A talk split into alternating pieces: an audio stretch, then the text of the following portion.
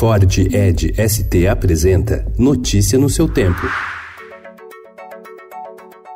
Olá, sejam bem-vindos. Hoje é terça-feira, dia 30 de julho de 2019. Eu sou Adriana Simino, ao meu lado, Alessandra Romano. E estes são os principais destaques do jornal Estado de São Paulo.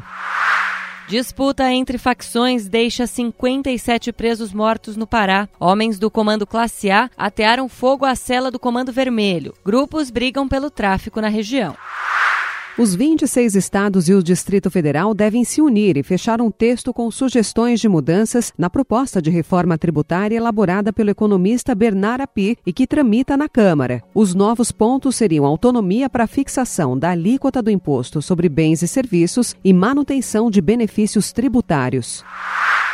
O presidente da OAB, Felipe Santa Cruz, vai ao STF pedir que Bolsonaro diga o que sabe sobre o desaparecimento de seu pai, Fernando de Santa Cruz Oliveira, durante a ditadura. O presidente disse que o militante da Ação Popular havia sido morto por correligionários. Lei e decisão judicial reconhecem a responsabilidade da União no caso. Entidades criticam fala.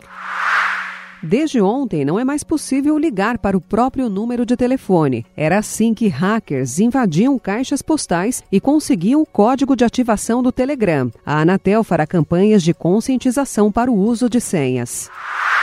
O ministro das Relações Exteriores do Paraguai, Luiz Alberto Castiglione, e o embaixador do país no Brasil, Hugo Saguier, renunciaram em meio à crise da assinatura de acordo com o Brasil para a venda de energia de Itaipu. Apesar dos números ruins de desemprego, setores de serviços, como saúde e educação, viram o número de vagas crescer 3,1% ou 240 mil postos no trimestre em relação ao mesmo período do ano passado. Delegada não indiciará Neymar por estupro.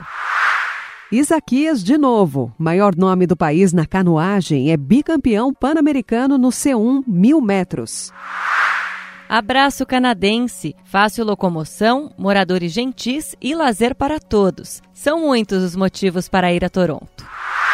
Uma festa italiana. Diretor Paolo Virzi fala sobre Noite Mágica, que está no Festival 8 e meio. Notícia no seu tempo. É um oferecimento de Ford Edge ST, o SUV que coloca performance na sua rotina até na hora de você se informar.